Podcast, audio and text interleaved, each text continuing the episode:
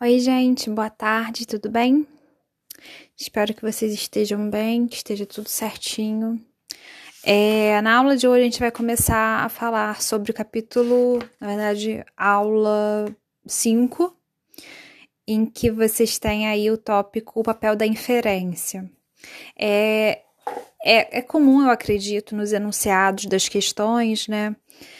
Vocês se depararem com esse comando infira o significado de tal expressão ou infira o sentido do texto e, e talvez vocês não tenham claro o conceito do que, que é a inferência. A gente, quando lê um texto, a gente faz vários movimentos. É, e esses movimentos eles se dão basicamente em duas direções. Numa direção horizontal, em que você tem um encadeamento de ideias proposto pelo próprio texto, né? Então, o, a leitura horizontal é aquela que vai palavra por palavra, frase por frase, e, e você entende explicitamente aquilo que está no texto. Já a leitura vertical é aquela que se dá por meio da associação de diversas ideias da comparação de, de diversas leituras, inclusive leituras prévias, aquela que a gente está fazendo no momento. É lógico que a relevância desses, dessas duas direções é, vai depender do tipo de texto que eu estou trabalhando, que eu estou lendo. Se eu estiver, por exemplo, lendo uma bula de remédio, não se espera que o leitor de uma bula tenha que inferir nenhuma informação, né? Se ele tiver que fazer isso, ele pode até morrer, se, se envenenar com remédio, né? Espera-se de uma bula que todas as informações estejam colocadas ali de forma clara, explícita, e que o leitor tenha que fazer o movimento horizontal de leitura predominantemente. É lógico que eu posso, por exemplo, tendo lido outras bulas de outras medicações, colocar uma em diálogo com a outra né? Mas o movimento predominante é esse movimento horizontal de leitura em que a inferência não tem assim tanto espaço. Quando eu trabalho a leitura de textos de viés artístico, aí a inferência vai ter um papel mais, mais forte, porque parte do que se espera de um texto é, com o trabalho artístico da palavra ou da imagem Parte do que se espera é a participação ativa do, do leitor ou do observador daquele texto.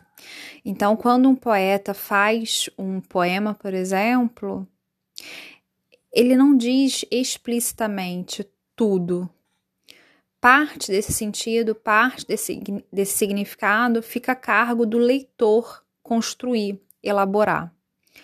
É, e essa elaboração ela se dá por meio da inferência, que é a construção de uma hipótese por meio de um raciocínio lógico a partir daquilo que o texto diz.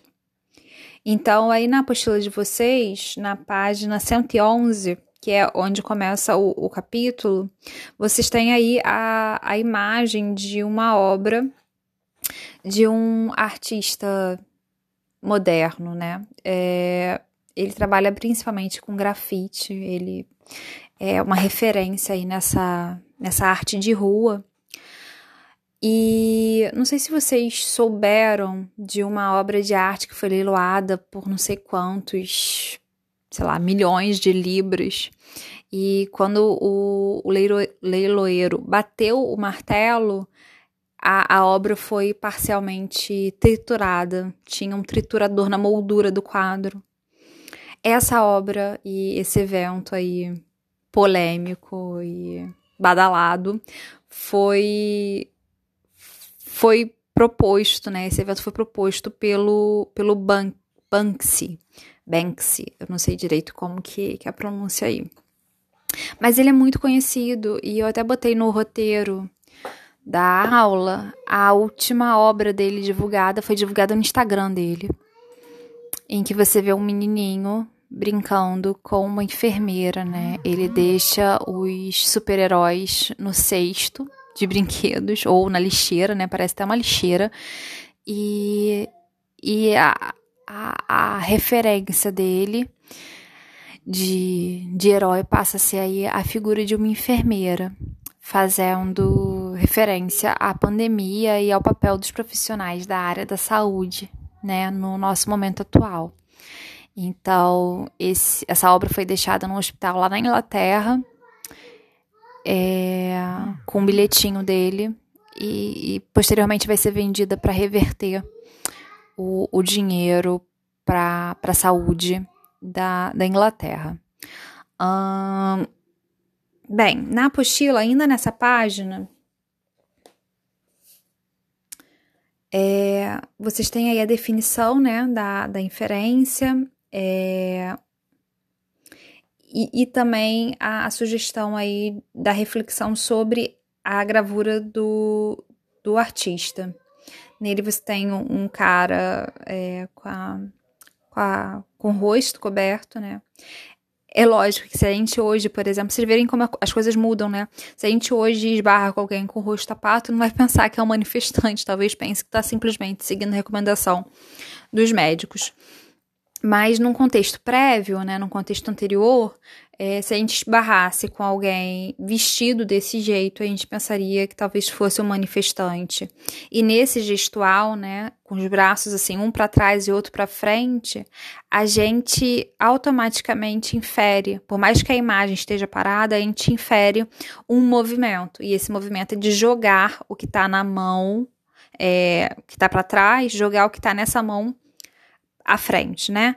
É, só que o que quebra a nossa expectativa aí é, em vez de ter uma bomba ou de ter uma pedra, você tem um buquê de flores. A conclusão que você tira a partir dessa imagem, o que, que o, o, o artista sugere para você, isso vai depender da sua leitura de mundo, das suas convicções, das suas opiniões. Então, a inferência ela parte de elementos textuais, mas nela você coloca em diálogo é, o seu conhecimento de mundo, as suas leituras prévias, certo? No o parágrafo, o texto aí nessa página está dividido em duas colunas. O primeiro parágrafo da segunda coluna começa assim: o termo inferência tem origem na lógica e seria um estudo filosófico de raciocínio válido cujo processo deriva de conclusões lógicas com base em múltiplas observações. Os filósofos gregos definiram uma série de silogismos capazes de representar esse raciocínio lógico. O exemplo mais famoso é o seguinte: todos os homens são mortais, Sócrates é um mortal, portanto, Sócrates. Perdão, todos os homens são mortais, Sócrates é um homem, portanto, Sócrates é mortal tá? Aí você tem um raciocínio que no final se comprova válido. Lembrando que, paralelamente a isso, a gente tem as falácias, que é quando você faz esse raciocínio. E só que a conclusão que você chega é uma conclusão falsa. Então, o raciocínio tem que ser lógico e a conclusão deve ser válida para que a gente possa trabalhar com uma inferência correta, tá? É... Tá, eu acho que dessa página aí eu já falei tudo. Na sequência, a gente tem uma citação do Humberto Eco, numa caixinha aí de texto. O Humberto Eco, eu já falei com vocês, eu acho, ele é um, um teórico aí dos textos e também um autor de romances. Ele tem, ele cunhou, né, ele elaborou um termo chamado superinterpretação, que é basicamente você ir além daquilo que o texto diz na hora de interpretar. Então, mesmo na hora de fazer a inferência, é interessante a gente ter sempre a nossa interpretação ancorada naquilo que o texto diz, né? É uma mentira, é uma falácia achar que todos os textos dizem qualquer coisa. Isso não é verdade, né? O texto ele tem alguns sentidos possíveis, mas todos esses sentidos eles estão ancorados nos elementos textuais, ou seja, naquilo que verbalmente ou não verbalmente o texto sugere. Eu não consigo, por exemplo, olhar para essa imagem aí do, do Ban Banksy e e dizer que, sei lá, uma mulher cozinhando, sabe? Não dá. Não é. Então, a citação do Humberto Eco vem lembrar a gente desses limites. Ela diz assim: é possível inferir dos textos coisas que eles não dizem explicitamente, ou seja, eles sugerem, mas eles não dizem explicitamente. E a colaboração do leitor se baseia nesse princípio, mas não se pode fazê-los dizer o contrário do que dizem. Então, você não pode, na sua inferência, imprimir coisas que não estão no texto, tá? É,